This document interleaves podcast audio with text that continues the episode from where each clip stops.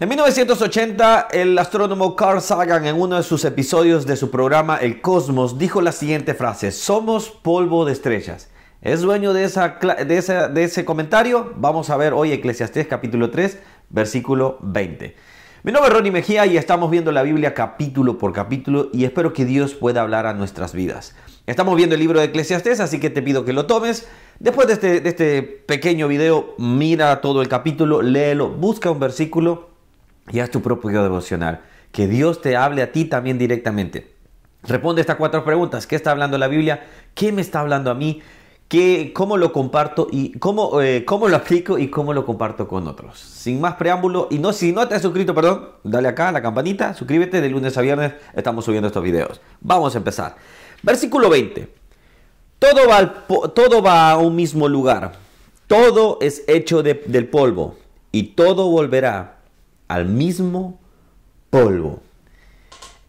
Cuando vemos esta frase que está escrita, vamos a decir así, según algunos historiadores, este libro eh, se, se, escribió, vamos a decir, ya después del exilio, pero se, se, atribuye más hacia Salomón, obviamente, Salomón no estuvo en el exilio.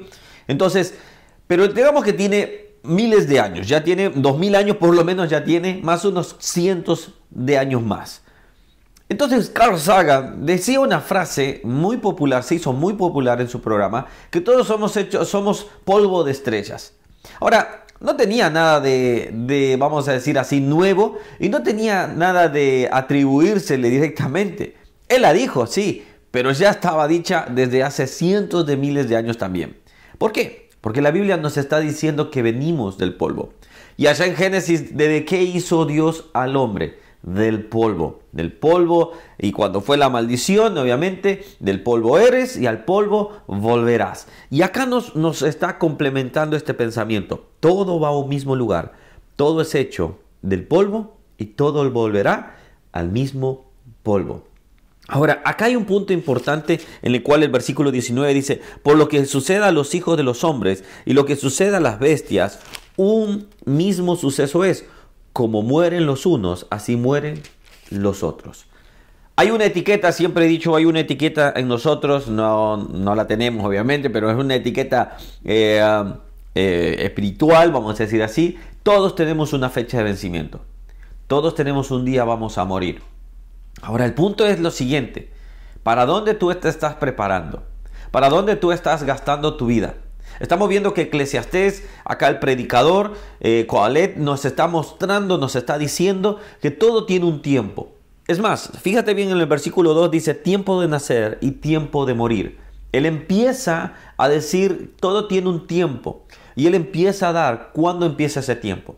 Nosotros no pudimos influir en nuestro tiempo de nacer, no pudimos influir con quién íbamos, de, de, qué familia íbamos a nacer. Esto no está hablando de que nosotros tenemos el tiempo acá. Esto no está hablando que nosotros tenemos el control, ya hemos dicho anteriormente. Dios tiene el control de absolutamente todo. Ahora, viendo este punto de acá, el, predicador está, está planteando, está diciendo, Dios ha dado los tiempos y ha establecido los tiempos. Dios ha establecido todo. Tú no puedes controlar cuándo no vas a morir, por ejemplo. Alguno puede decir, bueno, pero yo puedo eh, autoeliminarme y, ahí simplemente ya yo controlé. No, tú, tú simplemente estás haciendo algo que eh, puede, en caso ya estaba establecido también. Ahora, el punto sí es que no es lo correcto esto. No es lo que nosotros quitemos, porque la vida es de Dios, Dios la da y Dios la quita. Es más, acá cuando dice, por ejemplo, tiempo de nacer y tiempo de matar, tiempo de, eh, versículo tiene tiempo de matar y tiempo de curar. No está diciendo que vaya y alguien mate, no está, no está diciendo eso. Es que Él es el dueño de la vida, es que Él es el dueño de que a Él le posee, obviamente. Ahora bien, al punto a que quiero llegar. Entonces, cuando vemos esto, versículo 17 nos complementa acá la idea. Y dije yo en mi corazón, al justo y al impío juzgará Dios, porque ahí hay un tiempo para todo lo que se quiere, para todo lo que se hace. Dios juzgará al hombre. Y allá en el Nuevo Testamento tenemos la declaración de que un día está establecido que el hombre morirá y después vendrá el juicio. Esto es lo que debemos de predicar. Esto es lo que debemos decir a las personas. Prepárate porque tú un día vas a morir. No es que vamos a vivir con miedo y decir, ay, eh, me voy a morir, me voy a morir, me voy a morir. No, no, nosotros disfrutamos la vida. No es que vamos a, a condicionar simplemente, bueno, ya, ya vamos a morir. No, no, no. Tenemos nuestra familia, nuestros hijos, disfruten, vivan, disfruten, sirvan al Señor, desgástense para el Señor, pero que nuestra visión, nuestro pensamiento esté fijado en el Señor, no en las cosas de este mundo. Nos, nos, gastamos, seamos honestos entre nosotros mismos. Yo también puedo decirlo, muchas veces gastamos más energía en todas las cosas de este mundo que en las cosas del Señor. Nos estamos gastando para poder pagar una casa, para poder hacer esto, para poder esto. No estoy diciendo que sea malo esto, simplemente que no debe de ser el enfoque y nuestro centro de nuestra vida. La casa Dios va a proveer, Dios va a decir, Dios va a, dar, a, dar lo que necesitemos, etcétera, etcétera. Trabaja, obviamente, ya lo hemos estado diciendo, pero acá está estableciendo que hay un determinado que el hombre morirá un día. Él puso eternidad, acá lo dice también. Él puso eternidad en el corazón de los hombres. Fuimos, cuando fuimos creados, Dios nos creó a, su imagen y semejanza. Y el hombre estaba establecido que viviera eternamente. Pero al caer, obviamente, y esto estaba dentro del plan redentor de Dios, al caer, él, obviamente, simplemente por su decisión, en ese aspecto se establece la muerte para el hombre. Porque le dijo, de ese árbol no comerás.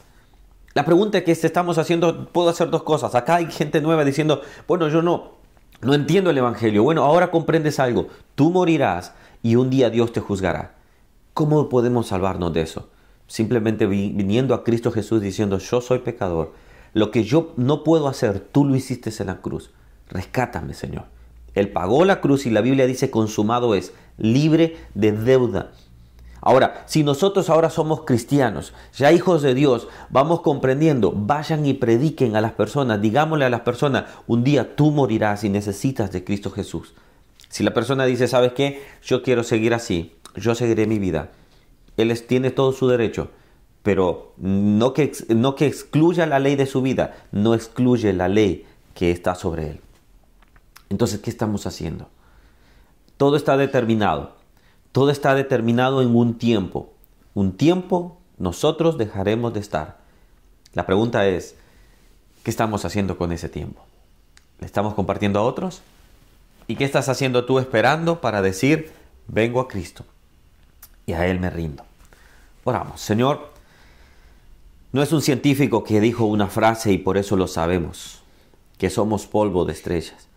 Tú lo dijiste desde el momento de creación, Señor. Desde el momento en que el hombre fue establecido en este mundo. Señor, cuando ellos fallaron, tú le dijiste, del polvo eres y al polvo, al polvo volverás. Señor, que nuestros corazones esté latiendo cada día más fuerte para seguir las pisadas hacia el reino, para seguir, Señor, caminando hacia ti. Que nuestro enfoque no sea las cosas pasajeras de este mundo, más bien seas tú completamente. Señor, gracias por esta palabra, porque nos exhorta a pensar que hay un tiempo establecido por ti, que un día nací, pero un día quizás, Señor, moriré. Y digo quizás porque si tú vuelves, como iglesia te estamos diciendo, ven Señor, ven. Te doy gracias. En el nombre de Jesús. Amén. Bueno, que Dios te bendiga. Seguimos subiendo. Miren que vamos aprendiendo de todo. Y bueno, hasta vemos cosas así de cosmos y de científicos. Me encanta ese tema, así que un día vamos a seguir hablando de ellos. Dios bendiga, seguimos hablando. Cuénteme ahí qué versículos les habló el Señor.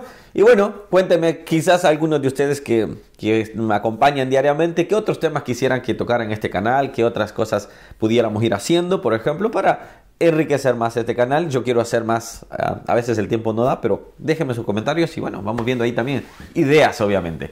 Bueno, Dios les bendiga, nos vemos el día de mañana. Chao, chao.